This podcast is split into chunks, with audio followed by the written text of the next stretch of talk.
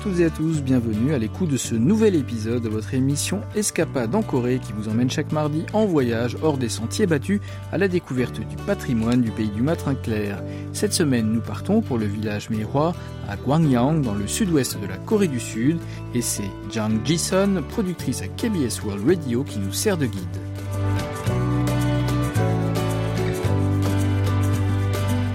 Maintenant que le froid de l'hiver n'est plus qu'un mauvais souvenir effacé par la douceur des rayons du soleil et les pousses vertes qui commencent à éclore, les fleurs de prunier appelées mehwa en coréen sont les premières fleurs à annoncer l'arrivée du printemps. Leurs jolies pétales blancs réchauffent le cœur des Sud-Coréens en attente de chaleur. Accompagnant l'arrivée du printemps tant attendu, nous suivons Jang Ji-sun dans son voyage dans le village de Mehwa à Gwangyang, dans la province de Jeolla du Sud, où des nuages de fleurs blanches de prunier remplissent les vallées.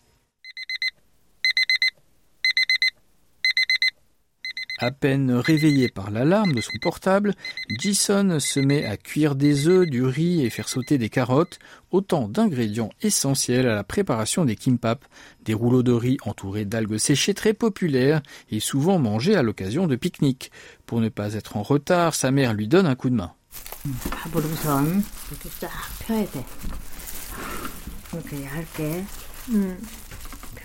Grâce à cette collaboration matinale, Jason arrive au village Miroir avant la foule. À cette époque de l'année, le village attire des visiteurs venus de tout le pays pour admirer la floraison printanière.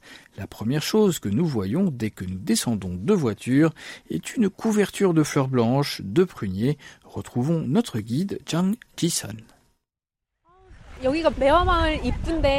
C'est l'entrée du village Mehwa et j'aperçois la rivière Somdien face à moi. Les fleurs de prunier sont en pleine floraison le long de cette belle rivière et dans toute la montagne.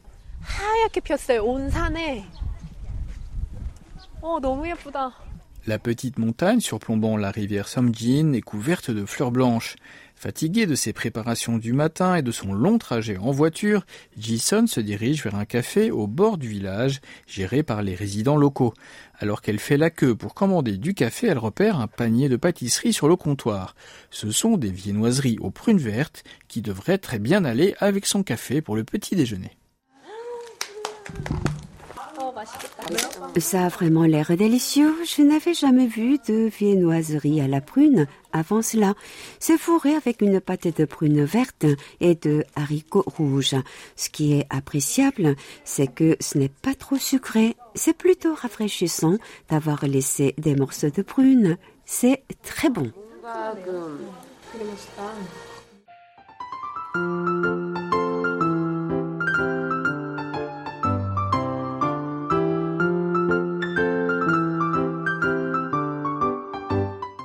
Cette pâtisserie à la taille d'un amuse-bouche est décorée par un dessin en forme de fleurs de prunier placé au centre. Lorsque vous mordez dedans, le goût sucré de la pâte de haricot rouge s'harmonise agréablement à l'acidité de la prune qui offre une texture intéressante et une saveur rafraîchissante. Habituellement utilisée dans une préparation vinaigrée qui sert de plat d'accompagnement, la prune que nous avons découverte ici se marie vraiment bien avec la pâte sucrée. Mais en jetant un œil dans le café, nous découvrons que ce n'est pas la seule spécialité de la gastronomie locale faite avec ce produit. Il y a tellement de produits à base de prunes ici. Vous pouvez faire beaucoup de choses avec des prunes vertes, de la confiture de prunes, du sirop de prunes, des prunes façon cornichon, des gâteaux de riz aux prunes mûres et même un vin de riz aromatisé, du makgeolli aux prunes. La liste des produits à base de prunes semble infinie et c'est peut-être ce qui attire autant de visiteurs au village mérois. Gang Sonja, l'employé du café qui paraît déjà bien rempli pour un lundi matin, nous dit qu'elle reçoit de nombreux appels lui demandant des indications sur la route ou sur les conditions météo pendant la saison des fleurs de prunier et la route d'accès au village se transforme pratiquement en parking durant les week-ends et les jours fériés. Écoutons-la. En fait, l'afflux de visiteurs a démarré il y a deux semaines.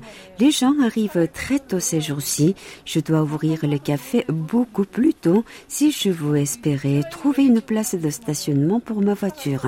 Si les citadins apprécient tellement cet endroit, imaginez à quel point j'aime vivre ici toute l'année. Le paysage est vraiment incroyable, surtout depuis la montagne. On peut voir même la rivière Samjin. L'enthousiasme de cet employé nous donne envie d'aller voir les fleurs de prunier de plus près.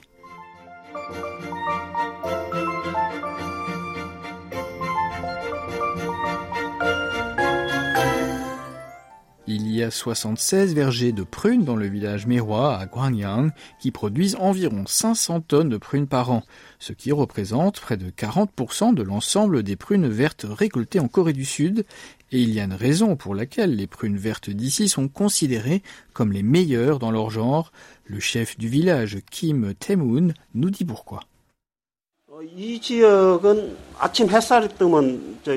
Le soleil du matin atteint notre zone plus tôt le matin et la rosée disparaît plus rapidement que dans les autres régions. Avec la quantité appropriée d'humidité et beaucoup de soleil, les prunes vertes produites ici sont bien meilleures. En outre, les agriculteurs locaux utilisent du compost pour maintenir une fertilisation naturelle du sol. C'est ainsi que nous continuons à produire des prunes vertes délicieuses.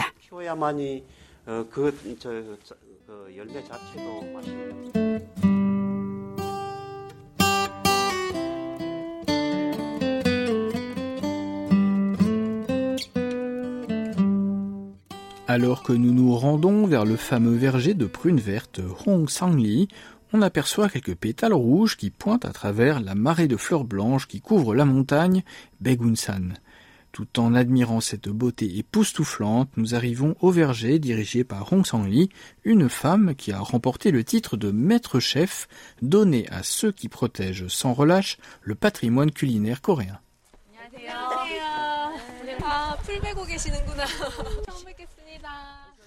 On la découvre en train de biner sous un prunier, son visage couvert d'un chapeau à large bord et ses mains protégées par des gants de travail épais. Dès qu'elle se découvre, les gens la reconnaissent immédiatement et lui demandent de prendre des photos avec elle, car ce n'est pas tous les jours qu'ils la voient dans cette tenue de travail.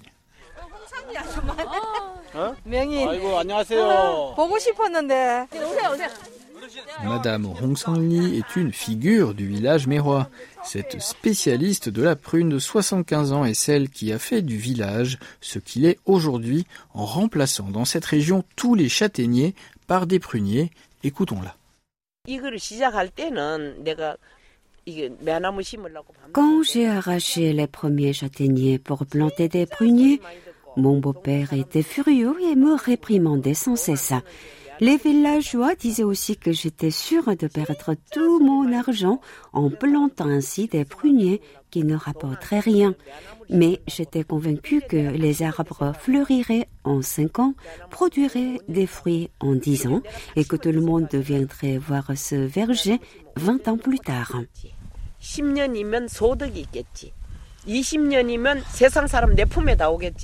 Grâce à Hong Sang-li, qui a dédié sa jeunesse et sa vie à la culture des pruniers, le village mérois à Gwangyang est maintenant un lieu touristique à l'échelle nationale qui attire plus d'un million de visiteurs chaque année. Mais cette renommée ne lui a pas monté à la tête car elle est toujours au milieu de ses arbres. Je suis une excellente travailleuse en ce qui concerne l'agriculture. Dans mon travail, il n'y a pas d'heure de travail fixe ni de retraite.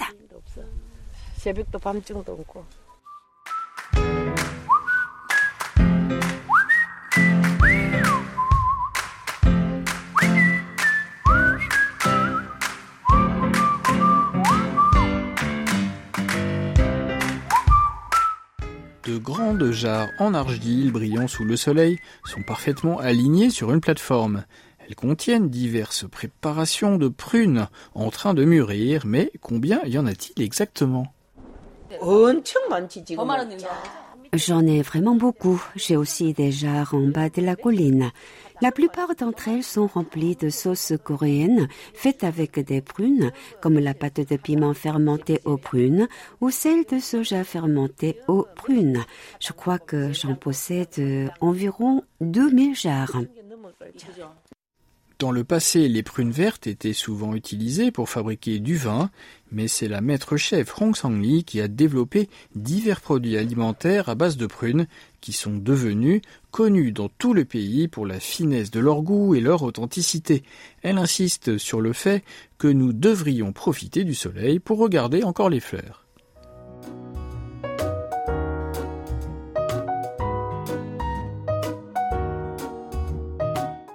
Après avoir traversé une forêt de bambous derrière le verger, on découvre des étendues de fleurs de prunier qui nous rendent envieux des locaux qui ont la chance de pouvoir apprécier tous les jours ce spectacle captivant.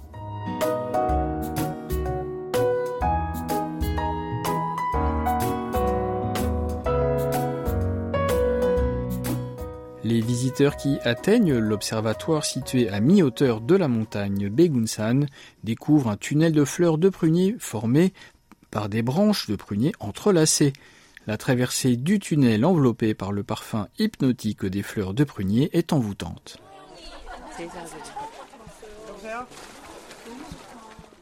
On découvre ensuite un autre spectacle merveilleux, une vue panoramique du village mérois avec sa rivière Somjin qui coule lentement.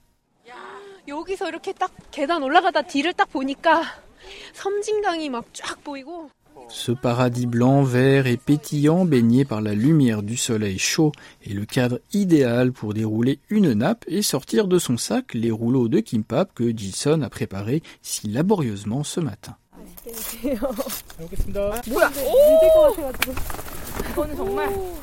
Un pique-nique printanier comme celui-là ne serait pas parfait sans des galettes d'oignons verts et un verre de makgeolli de prunes, gentiment préparé par la maître chef Hong Sang-li qui nous a rejoints.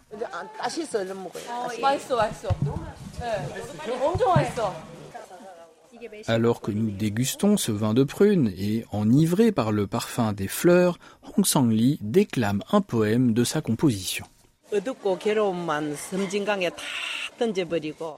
Jetez toutes vos pensées sombres et blessantes dans la rivière Somjin.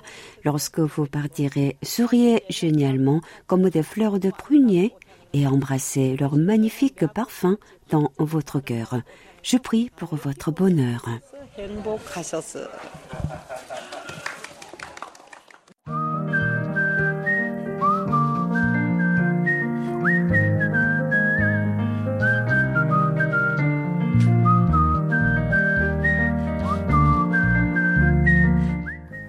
Semaine prochaine, nous continuerons notre découverte de la pittoresque rivière Somjin, mais cette fois-ci à bicyclette.